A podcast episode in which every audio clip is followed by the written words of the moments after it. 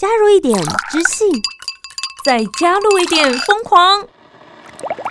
每个创作者都是一位思想家。我是哲学家涂杰，我是科学家苏珊，和创作人一起讨论作品、时事议题，奋力激荡。这里是思想碰撞实验室。思想碰撞实验室，和创作者一起讨论世界大小事。我是苏杰，我是苏珊。苏珊，其实我们两个应该也算某种程度的媒体从业人员。我们是啊，我们就是。但我每次邀请到，比如说影视界的，或者是他在创作影音类型的人，我就会觉得说，哦，其实我们只是呃声音这方面的创造者。对，但是有的时候听觉跟视觉，我有时候觉得视觉更麻烦。哎、这样讲有点过分。虽然说我们两个都有当过 YouTuber 啦，嗯但是我觉得没有当过，我还是你对尊你还是重我我我过去是对不起，但是哎、我认真说，我自己在做广播节目，嗯我也很少访问影视界的人呢、什么演员呐、导演、剧组，我真的很少，我真的不是很了解。影视界真的太复杂了。嗯我觉得就是我们刚刚讲到，我们光是听觉哦，其实我们就已经有很多事情可以做了。我们可能有后置啊、成音啊、音效啊等等，然后主持前面的制作。但如果要变成视觉化的话，其实里面有更多不同的部门要掌管的事情更多。那其中有一块呢，我觉得是我跟苏珊最缺乏的，你知道什么吗？美感。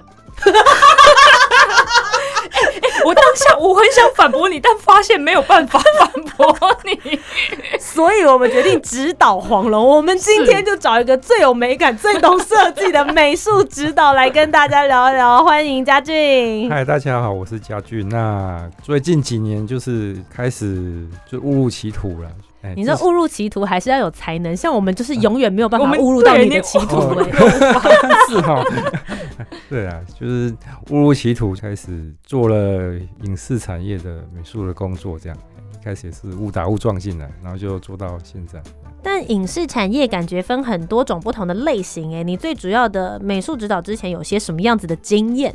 做过哪些？对，我其实是学纯美术出身的，那、哦，对，然后后来就是喜欢画图嘛，那就是嗯跟艺术相关的工作。然后后来就是去呃大学退学之后，过了一阵子就去做动新闻的那个分镜脚本师，这样。你做过动新闻的，那很 强哎、就在早期的新闻超好看的，真的吗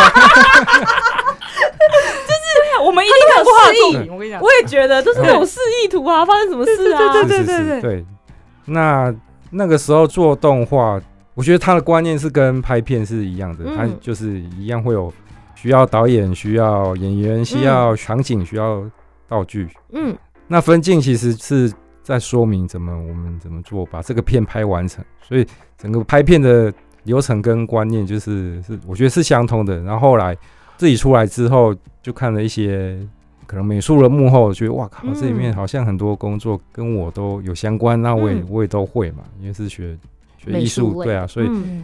然后包括以前习武的经验，就是那个时候也是需要跟不同很多不同的组沟通，所以这种跨领域的沟通我也是蛮喜欢的，觉得这种工作很有趣。那嗯，我觉得美术的工作也蛮就是很符合了，就你可能也需要跟铁工啊、木工啊，或是需要跟什么各种不同技能沟通。那你怎么把他们这些人不同人的工种或是想法组合在一起，然后把完成一个专案，这样我觉得这个工作很有趣。嗯，所以其实嘉俊后来呢，从一开始是从苹果日报当时那个动新闻出来，然后后来现在陆陆续续也做了很多影视方面的，包含广告啊、MV 呀、或者是各式各类的影像作品里面，都可以看到他在执行这个美术指导的部分。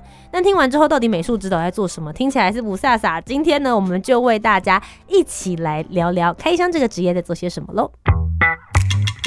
你思我想，Topic。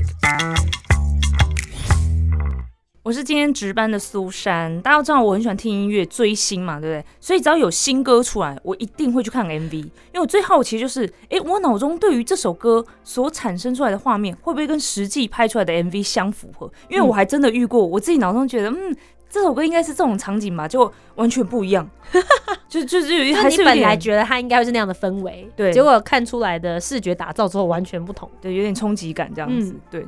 那我也会很想知道说，哎、这个 MV 会如何呈现这首歌曲，会用哪些场景啊？会不会看起来公司就是没花钱，就是很寒酸，在一个很空白的地方在前面跳舞，什么意思？这样，我们最怕自己的偶像拍这种寒酸 MV 了，好不好？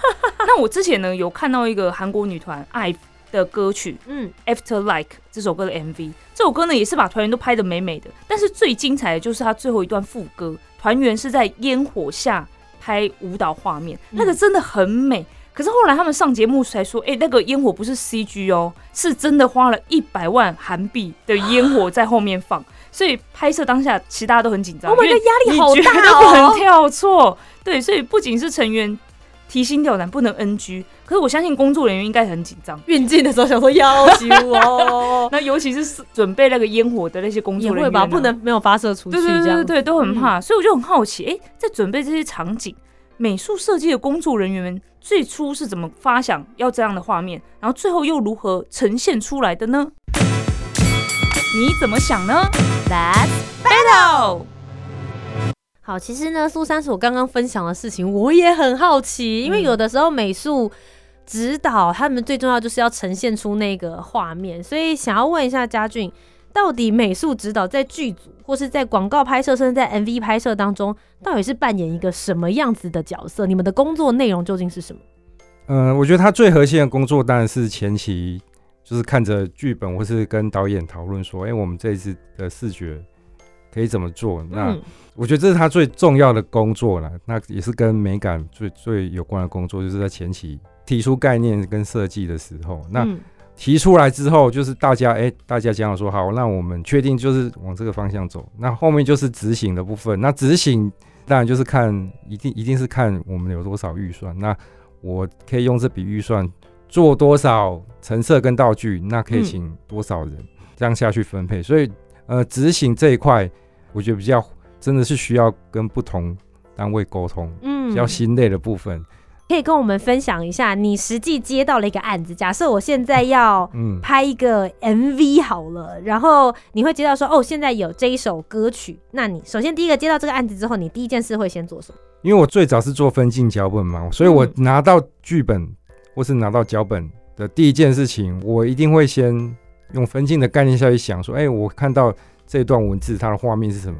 嗯对，从文字延伸成画面是我最早的工作。那只是我要把这个画面，因为原本是用画的嘛，嗯，我把它做成真实的场景。好，所以假设我们就以一个你实际做过的案例好了，就你之前有嗯拍过这个八青哥的，看你过得不好，那我就放心了。这一部 MV 里面，嗯所以当初你拿到了时候，你会看到歌词嘛，然后你也会嗯看到脚本，然后也还会告诉你说，他会跟你讲说场景要在哪里，已经告诉你地点了吗？还是说这个地点的部分是要你自己去找的？好，这个我觉得这是小成本制作，所以嗯一开始导演大概已经，我觉得他想法已经非常的非常的明确。嗯对，那场景他大概也都有找，那我也也有协助去找一些有比较有戏的场景。所以他后来是在哪里？是一个呃仓仓库库。里面吗？对一开始嗯。是在一个刚好昨天去那废墟也拍了一次，嗯。嗯对，在废墟拍他们的对嘴的部分，嗯。对，因为拍 MV 一定一定会有对嘴嘛，就是为了续了那个剪辑的时间。对，那后面其实我觉得这支 MV 是很有戏的，所以后面有包括一些各种对他们嗯。每个团员的不同的角色，嗯。那他们有每个角色都有分别属于他们演戏的场景，嗯那有哼可能是有一个可能有社畜的房间，OK，所以这个房间就是你要设计的。这里面房间的办公桌要放哪里？什么颜色？里面要拿几支笔？这个东西就是你要做的吗？是嗯对，就是那个时候我也是，他一定他有文字脚本说，哎、这段剧情我们要做什么？那我一我一样会从分镜的概念说，我好，那这个我可能我自己想象，我如果跟导演沟通，那嗯我们这个场景我们有哪些镜头？嗯哼，一定是从这个场景最远拍到最多东西的嗯镜头，我下去设计属于这个角色的场景，嗯，这样。对，那每个场景就是依序这样把它做出来。那再来就是变成到道具，就说有哪些东西是跟演员、跟角色有互动的，那这些就是会归类成道具。那成色就是场景，那道具就是跟可能跟演员、角色有互动的东西，或是他们随身的物品，那这个就是嗯道具。那道具它就是会非常很有可能会拍到特写跟互动，所以这嗯个就是要特别的仔细下去做，这样。这些东西是你要准备的吗？还是说你只要把它列出来，然后让道具组的人跟陈设组的人去处理就好了？这个就是真的是跟预算有关。就其实美术指导，我觉得他这一个可以只出一张嘴的角色，因为他就是要负责把整个专案嗯怎么做、怎么么做、怎么做，就都要问他嘛，规划出来。那今天人力有限的话，就是那我会把我可能我比较不擅长的部分，或是我需要帮忙的部分分出去，那嗯把我自己哎、比较把握可以把它做好的部分做好，这样。嗯哼。那其实有的时候，你刚刚有讲到这个是预算比较有限的时候，嗯我相信有一些导演也许在给你的时候，他是。呃，只是有一个剧本，可是他没有实际想要去呈现的模式样子，他只会给你一个氛围，说我现在这边要有一个压抑的感觉。嗯那通常像这样子的话，你会用什么样子来方式来激发你自己的设计灵感？比如说，你会反复听这首歌，或是看歌手的创作理念，或是用什么样子的方式来去把那个画面从你的脑袋里面搅出来？我觉得接案一定会有接案，不管是有没有客户想要什么，或是他，或是自己想要什么，那嗯提案的时候，我一定，我通常都会做两个版本啦，一个就是自己喜欢的版本，一个是觉得导演跟你说什么什么什么，或是嗯，你一定会去。好，你如果不认识他，你就可能会去看他以前的作品，我懂。就是先嗯先去研究客户他想要什么，嗯，然后也看一下这导演可不可以得罪。对，然后对，反正一个就是出一个是他可能可以接受，或是一般大众可以保守范围的的东西，对然后一个是自己喜欢的，我觉得这样会比较有动力，就是一定要说一个自己喜欢的，不然 你是不是？我想问个问题，就是你自认为自己是不是有一个艺术家的灵魂？因为有的时候艺术家跟真的商业在做的事情的时候是不一样的。你是这种性格的人吗？我觉得越年轻的时候，或是越有冲动的时候，一定是越艺术家，对，一定是越 对，但是现在你已经为五你被斗米磨了吗？一定一定会被磨的啊，就是你很想做这个，叭叭叭叭做了噼里啪啦写了一堆，但是你如果没有预算，你要么就是你真的很 很有实力，你真的是可以自己做，不然没然有啦，就是他现在比较知道说我到底要花多少力可以达到这个的 CP 值最高的状态。哦对他现在已经是可以拿捏那个边界了，对不对？是就是只要我觉得工作做久了，一之前做分镜也是一样啊，就一开嗯，你一定会画一个自己觉得很好、很有趣的啊，但是你的团队不一定有预算，或是你真的有需要把你这个东西做出来，因为因为它是一个团队嘛，嗯除非这个是你个人的作品，那我觉得是真的是可以很有主主观去做，但是嗯。它变成是一个团队在运作的时候，就各个单位或是各组都会有嗯各自的难处，那就是大家就要互相去协调。那这个我觉得这个相对也是工作有趣的地方，对，嗯他可能刚出社会的时候做动新闻，然后是在做一个那个抢匪案。他本来做的分镜是一开始要先从抢匪那边开始，然后跟着追踪跑，跑到那边之后还要后空翻三圈下来，对啊，然后对啊，再来警匪追逐片。对，对但没有办法，碍于碍于预算，就直接从哒哒哒对搓搓搓跑我。们没有吊钢丝这件事情，不能让你转这几圈这样子。对啊欸，可是这个时候演员可能他绝对不会不会答应你这么做动画师也不会安答应你这么全理做。对 是啊，就算你想做，也要看看大家团队嗯有没有办法一起负担这件事情。嗯嗯，那其实嘉俊有在电影、广告、MV 跟节目这四种不同类型的拍摄做过美术指导。那你自己觉得在这几种类型的拍摄上面，在道具啊，或者说刚才讲陈设，会有什么样子不一样的考量吗？比如说像拍 MV，可能就哦拍完这支 MV 就结束了，然后可是如果是电影的话，可能时间会拉比较长。那这东西可能要比较耐用啊。对，我认为只要是拍摄的东西，它最基本只要能达到能拍就好了。对，哦对，就真是真的，我觉得它只是是能拍的。只是平面，他们要实用，是不是？就我们看起来好像是一个它实心的东西，但其实它是空的，这样。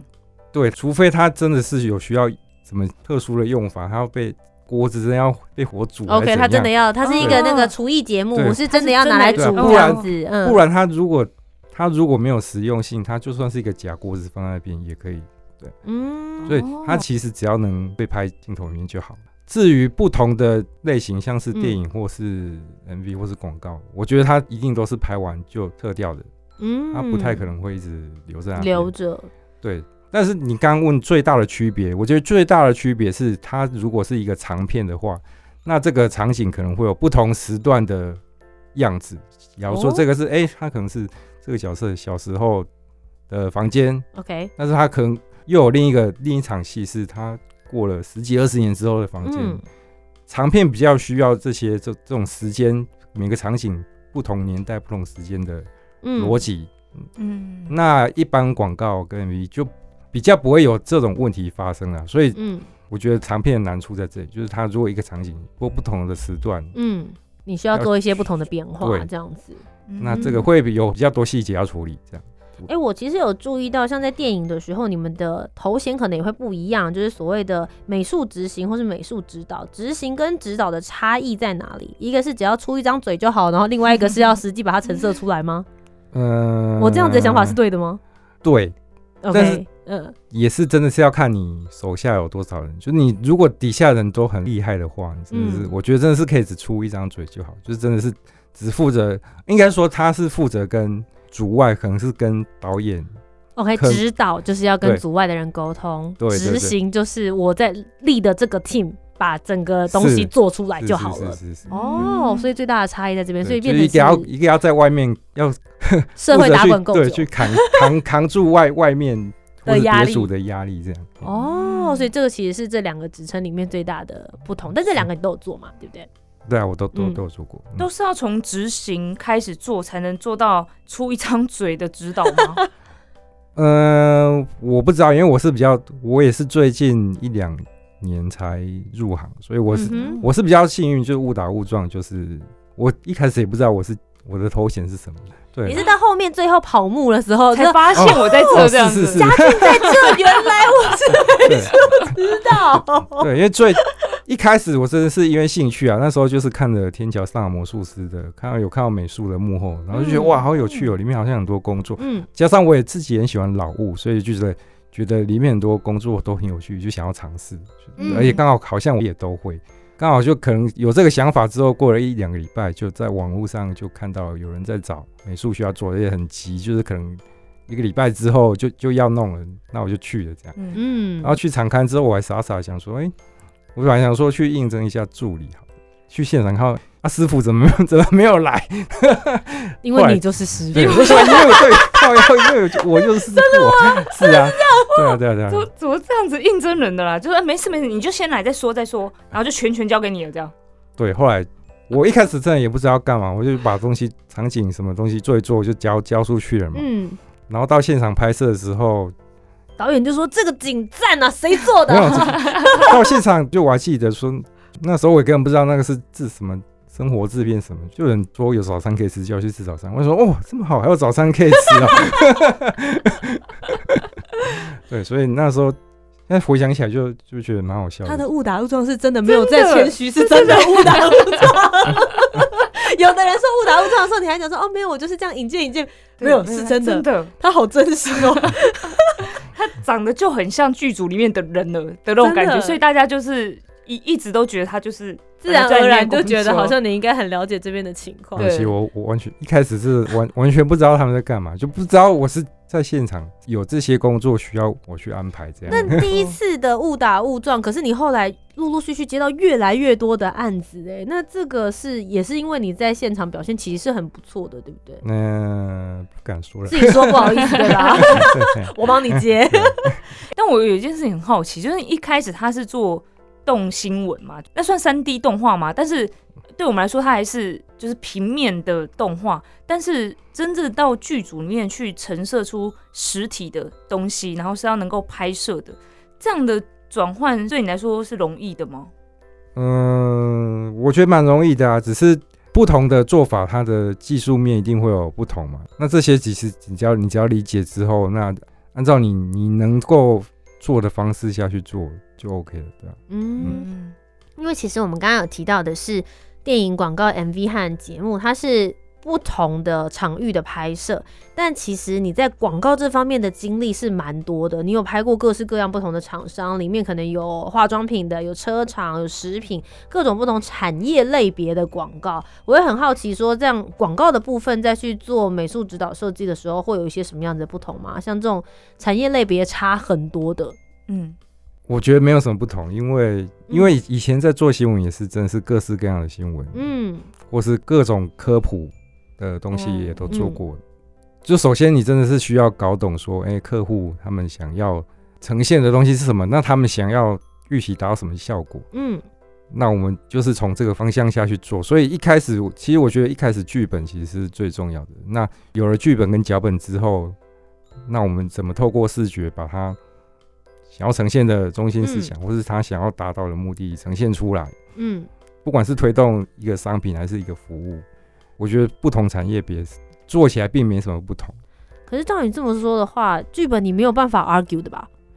剧本给你，他是告诉你说这个就是我的本，这是你的基底，你要在这上面开始建造房子吗？你可以 argue 吗？一定可以啊，因为哦我觉得从文字到一个分镜，嗯到你真的要把它做出实体，是完全不一样的事情。因为写写字很容易，画图也很容易。说我今天你写我要一个月亮，或是我要一场大雨，OK，对我只要写几个字，我要大雨，我用写的，我用画的，我都很简单可以做出来。但我要真的有大雨。对，那我要真的怎么样真的把这些东西生出来？那个那这个一定是可以 argue 的、啊，因为、嗯因为可能在有限的预算或是不管是什么嗯什么因素，你要真的把它做成实体，那这个就是真的要跟预算跟现实妥协。嗯，比如说要下雨，可能就要洒水车，可是你的钱就是不够洒水车，就只能跟业主说，那我们等下雨天再来拍。啊，不行吧？会有这样子的情况吗？一定会有这个情况，但是这个这个我觉得这个就不是我的工作，这个一定是这个感觉是制片过去那我有问题，像你刚刚讲到，就是我觉得这边做不到，或者这个预算之内做不到这个剧本里面想要的东西，请问这个决策权到底是在谁手上？比如说你是美术指导，所以你会回报告诉他说我现在做不到下大雨这件事情，嗯而最终做决定的人是谁？导演、制片、制作人、呃厂商。啊是啊，所以我觉得这个其实对我来说啦，那我的对口如果是导演，那就是他的工作。那至于他要嗯跟谁去沟通，那是他他的事情吧。嗯，嗯但像你们平常在创作的时候，我相信大家，比如说对某个化妆品好了，你可能就会觉得说，哦，好，就是要用。呃，女星要穿着白色的衣服，嗯然后那个光要打得很强，对，然后是什么很柔肤的效果，这样子，你们在创作的过程当中，会不会参考其他人的作品？然后，如果你参考之后，或者是你根本没参考，可是底下就有人留言就说，哦，你这个感觉是抄袭某某人的 MV，、好像谁的、哦，好像那个谁谁谁的时候，作为一个设计师或是一个美术指导，你会怎么样的去处理这件事？嗯，这个话题感觉是蛮多人都觉得蛮敏感的话题。嗯那我认为要讲抄不抄袭这件事情，我甚至我觉得现在现在以视觉来说，真的是太阳底下已经没什么新鲜事，几乎所有的视觉风格都已经被开发完了。OK，要开发完，嗯，你如果说是如。果说视觉风格的话，真的是都被开发完，你再怎么弄，以视觉来讲，一定都会找到相像的。嗯那表达方式这个东西，就是我觉得这真的是看看个人，就是跟、嗯跟你看过的东西，也跟你的经历有关系。嗯那抄袭就是，我觉得抄袭是每个人都可能都有看过，都受到同一个可能作品的影响。嗯嗯那大家都，我觉得应该都会说，这个东西有没有经过你的内化再呈现出来？嗯那构不构成抄袭这件事情，我觉得是很有讨论的，就是、嗯是我有争议的话题。像我刚才讲的、看啊，就是法大概是这样。嗯我的偶像都在一片白色的一个场景，然后他们可能穿的比较鲜艳的衣服在前面跳舞。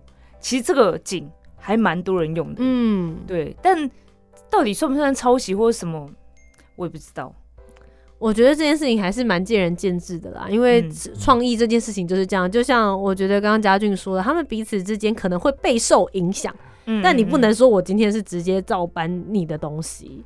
对，嗯，而且相似的作品到底哪一件是最最先，让最让我觉得不要说最先，嗯最让人记住的，因为现在网络真的太发达了，有一些人先接受先接受收到的资讯，反而是抄袭的也不一定，但是他真的做到哦。让大家记住，那这个我觉得这个话题就是会非常的有趣，会延会有很多延伸。嗯。嗯。嗯。嗯。那就提到我刚刚一开始讲到的这个韩国的女团 IVE，他们有一支 MV After Like，最后的场景那个烟火也是很难抄袭，毕竟一次就是一百万韩币了。但是我也很好奇，那家具你有做过像这样子的吗？就是那个道具啊，只能用这么一次，比如说像我们看到那个砸蛋糕啦，或者说要用油漆涂在脸上什么之类的，那个就是只做一次而已。因为如果说你要从头来过的话，比如道具已经毁掉，是重新再做一个吗？或者说演员要重新的？擦干净、洗干净之后再来拍一次，像这种就是最好是一次成功的场景。你有这样子的经验吗？那你是怎么做的呢？还是你们会尽量避免这样的情境出现？如果有很有趣的话，那干嘛避免？就就算他只有一次机会，反正这就是工作嘛，就是搞砸了，大家一起承担这样而已。他如果真的只有这是一个 team 的问题，真的只有一次机会的话，那你怎么会让我只有一次机会呢？是吧？这个就设计上就有问题了。就哦，好，假如说今天有一个蛋糕要砸，今天有一个椅子要砸，我有做过椅子要砸，嗯嗯，那就是没有预算让我砸第二次啊，那我就只做一只椅子给你砸。嗯，那之前但为了避免出包还是怎样，我们我要多准备其他的东西先。对，一定有，一定会有，一定有预言嘛，或是。或是我们怎么透过？我觉得很多都很多事情是大家可以想办法的。就是以如果是我做分镜的经验，我就可以，我可以把这个砸人的东西，我可以拆解成很多不同的镜头，现在组合表达这件事情。嗯，好，真的砸坏这个道具机会只有一次，因为他你拿真的东西砸人会受伤。嗯，那要怎么表现？那他砸了当下动作很快，可能不到一秒就砸砸烂了。那这个道具又只有一个。那我是不是可以设计一个镜头，是他手把这个道具举起来，拍很清楚是他拿这个东西。那砸下去那一瞬间，不管他砸的怎样，砸的够不够美，反正都已经砸下去。我觉得足够表达出那个镜头语言就可以了，镜头的就剧情里面的意思。那这样对我来说就够了。嗯，用一些技巧带过这样子。对啊，如果如果只有一次机会的话，嗯。今天听嘉俊分享才知道，原来美术设计这个场景的陈设啊，还有道具的准备啊，还有如何拍摄这种一次可能就会砸烂的场景，原来其实是可以用很多不同的技巧去帮助拍摄的，比如说用不同的角度啊，或是事先的排练等等的。所以，我们看到这些作品可以很完整的呈现它场景所要展现出来的这个张力，真的是透过很多人的努力去完成的。那今天这边最后的话，我想要问嘉俊，你接下来还有没有想要尝试看看的呃作品风格，或者是还有哪一个是你觉得你还没有实现过在美术设计里面的样子跟场景？你接下来想要试试看的？我对什么鬼片啊、恐怖片这种，因为拍广告很难做一些脏脏的东西，就是东西大，你就算是做清洁用品啊、吸尘器、扫把。它应该画面也会要你要美美的吧？对，对啊，应该不会有什么吸尘器的广告说想要去拍一个去扫一个什么废墟什么不是很脏的地方，我觉得不不太可能。所以你想要尝试鬼片风格？我觉得做电影比较有趣的，可能是可以做一些脏脏的东西。而且是这些脏脏的东西，我觉得听起来很好玩。好了，祝福你接下来就是。二零二四年，好不好？接下来可以接到这种类型的 case，我们也持续的关注嘉俊的作品。今天再一次非常谢谢嘉俊来到我们的节目当中，谢谢，谢谢各位。以上呢就是我们今天的节目了，思想碰撞实验室，和创作者一起讨论世界大小事。我是涂杰，我是苏珊，那我们就下周节目再见，拜拜拜拜。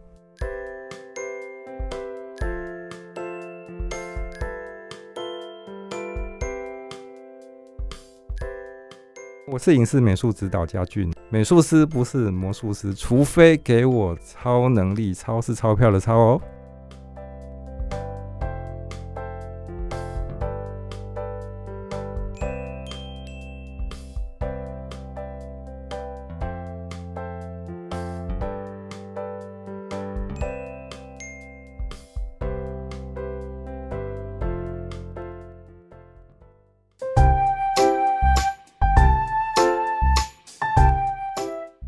讨论，如果你有更多不同面向的想法，也欢迎可以来留言告诉我们哦。Facebook、Instagram 以及 YouTube 频道搜寻“图杰”就可以找到我。那如果你搜寻“苏珊 Love Music” 就可以找到苏珊啦。记得帮我们留下五星的好评，订阅节目。在 Apple Podcast、Spotify、Sound 都可以听得到哦。我们下周见，拜拜